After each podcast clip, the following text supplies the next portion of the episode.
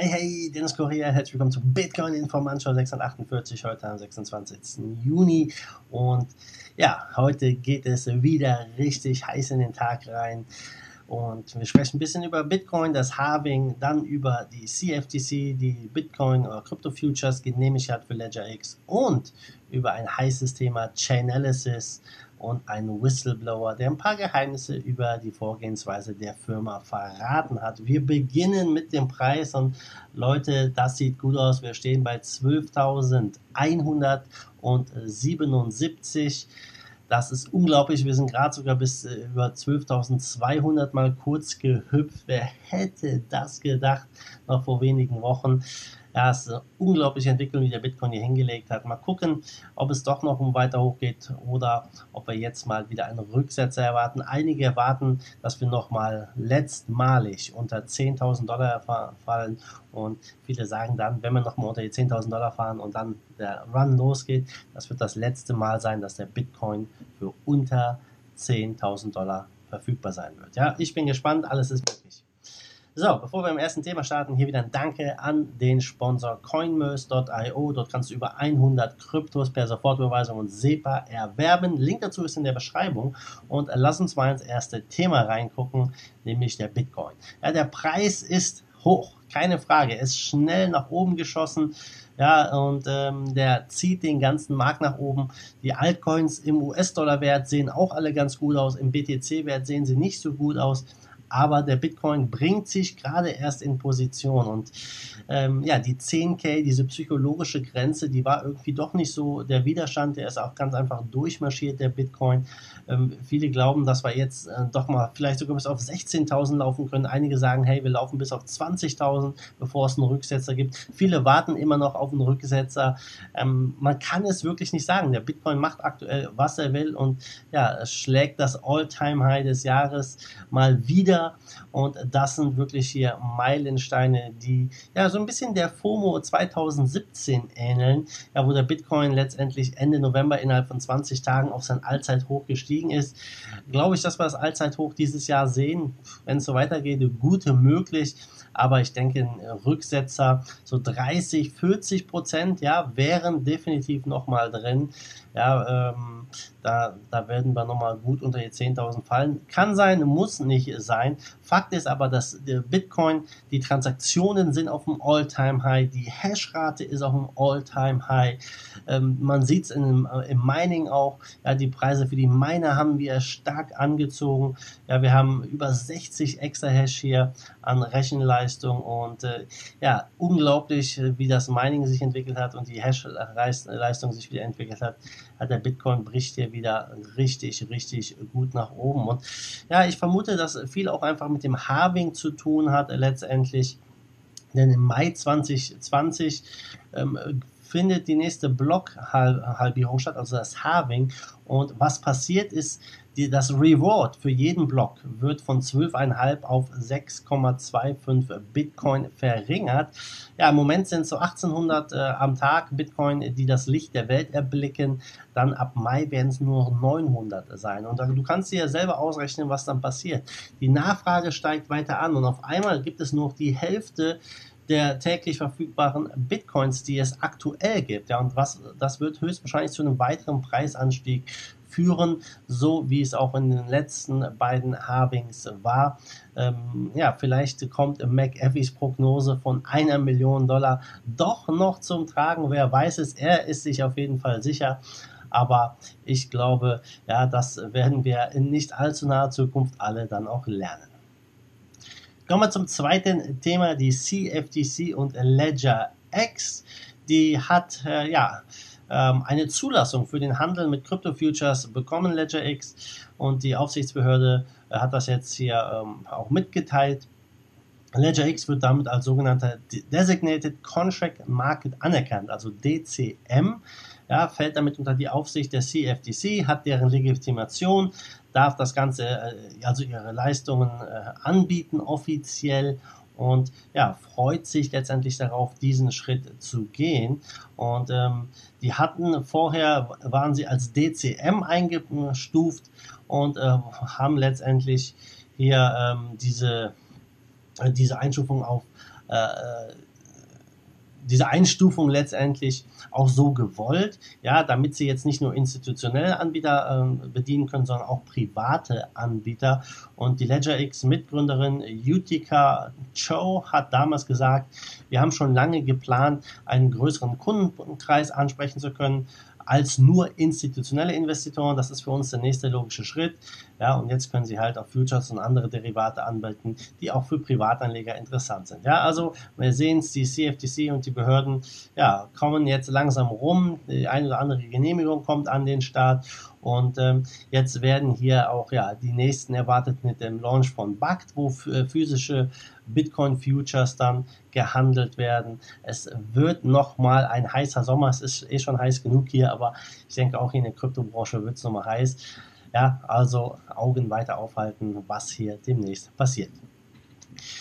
Kommen wir zum dritten Thema. Ein sehr heißes Thema, nämlich die Firma Chainalysis. Chainalysis ist eine Firma, die letztendlich Bitcoin-Transaktionen äh, prüft, äh, verkettet und äh, ja, letztendlich um äh, Betrug und irgendwelche Sachen aufzudecken. Und äh, ja, es gab jetzt hier auf Reddit äh, jemanden, einen angeblichen Ex-Mitarbeiter von Chainalysis, der letztendlich hier eine Ask Me Anything äh, Session gemacht hat auf Reddit, also die Fragen der Leute beantwortet hat.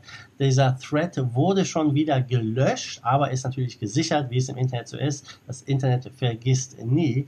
Und äh, ja, die Firma Chainalysis ähm, ist in der Kryptoszene ja für die einen Fluch, für die anderen Segen.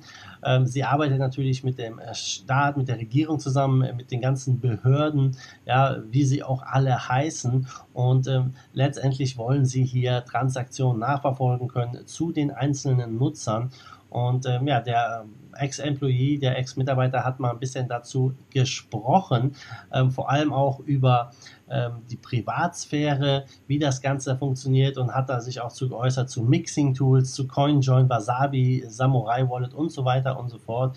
Und äh, letztendlich geht hier ganz klar hervor, ähm, ja, dass die Jungs hier von Chainalysis ihre eigene Datenbank haben und ähm, dass sie wirklich hier ja, versuchen, alles zu tracken natürlich den Behörden dann auch übergeben. Wenn man dann solche äh, Mixing-Tools nutzt, dann wird es schwerer für die Behörden. Wenn man auf, äh, dann äh, mit VPNs arbeitet, mit Tor und so weiter, wird es noch schwieriger, vor allem mit Privacy-Coins. Ja, da hört es dann letztendlich auf, vor allem auch Monero ja, oder Zcash.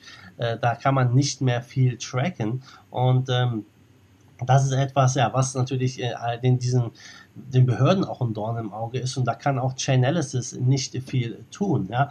Und ähm, natürlich hat, die, äh, hat er gesagt, ja, dass äh, solche Mixer und solche ganzen Anonymisierungstools nicht besonders gut sind für äh, die Analyse und äh, der Nummer 1 Feind, sagt er hier in deinem Thread, ist Wasabi. Man kann es nicht de-anonymisieren, sagt er. Und so kann, ja, Wasabi kann äh, der Staat auch nicht, die Regierung nicht einfach abschalten. Das wird wahrscheinlich weiterbleiben. Und er sagt, würde jeder von den Bitcoin-Nutzern Wasabi nutzen, würde Chainalysis ja, letztendlich pleite gehen, weil sie kein Business mehr hätten und nichts mehr hätten, was sie analysieren können. Also ziemlich interessante Aussage, ja, und äh, ich weiß nicht, wie groß Wasabi ist. Vielleicht äh, mal hier eine kleine Umfrage an euch. Wer von euch benutzt Wasabi? Habt ihr schon mal Wasabi benutzt? Ja, schreibt mir mal in die Kommentare rein.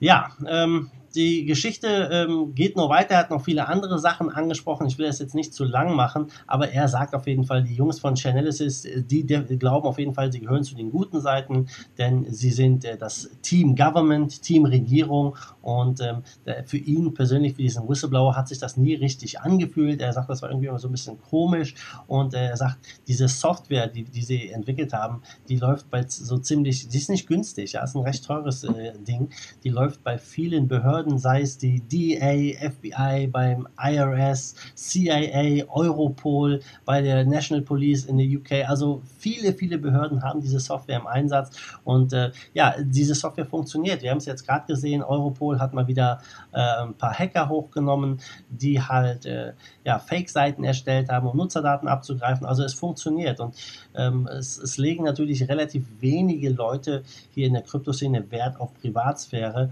und so ähm, so, äh, so Mixing-Services werden auch immer mehr abgeschaltet, genau aus diesem Grund, weil man halt dann die Transaktionen nicht mehr nachvollziehen kann. Und ich glaube, das wird noch ein heißes Thema werden im Zuge der weiteren Regulierung, ähm, das Thema Privatsphäre, Fungibilität und äh, ja, mal gucken, wie es da ausgeht. Auf jeden Fall sagt der Chainalysis hat seine eigene Datenbank äh, Datenbank von äh, Bad Actors, ja, also von den Bösen und äh, einzelne Individuen werden hier jetzt nicht getrackt, aber die äh, sind schon ja, so eine kleine Datenkrake und werden natürlich versuchen, hier alle Transaktionen dann zusammen zu nutzen. Und sein, sein letzter Satz letztendlich, bevor er seinen Account gelöscht hat bei, diesem, bei dieser Session war, ähm, ich würde sagen, ähm, meide mobile Wallets, guck dir Wasabi CoinJoin an, nutze ein VPN oder Tor zu jeder Zeit.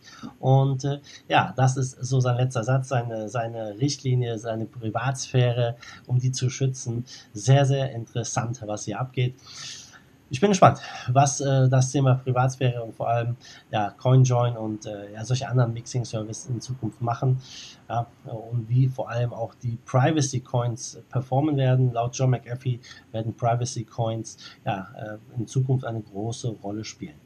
Guckt man zum Schluss nochmal auf Marktgeschehen mit 356 Milliarden Kapitalisierung, 88 Milliarden Trading-Volumen, Bitcoin-Dominance geht weiter hoch, keine Frage, äh, bei 61,1 Prozent der Bitcoin marschiert, Bitcoin knapp 10 Prozent im Plus zum Vortag, Ethereum 6 Prozent im Plus, ja, sonst tut sich da nicht so viel in den Top 20, außer Neo, die haben nochmal 12 Prozent zugelegt, steht jetzt bei 1995, nicht schlecht. Top-Gewinner zu gestern ist es Lambda mit 28% Kurs plus und Quantum mit 27% Kurs plus. Top-Verlierer ist Dent mit 10% Minus. Also der Markt ist in Bewegung. Auch ich glaube, dass ein Rücksetzer jetzt nochmal gesund wäre. Aber hey, alles ist hier möglich. Kann sein, muss nicht sein. Es bleibt weiter spannend. Damit bin ich raus für heute. Vielen Dank fürs Zuhören und fürs Zusehen. Wir sehen uns am Morgen wieder in alter Frische. Bis dahin wie immer, macht gut, schwenkt den Hut. Der zweite Force of Evil in Bitcoin and Cryptocurrency we trust. Danke.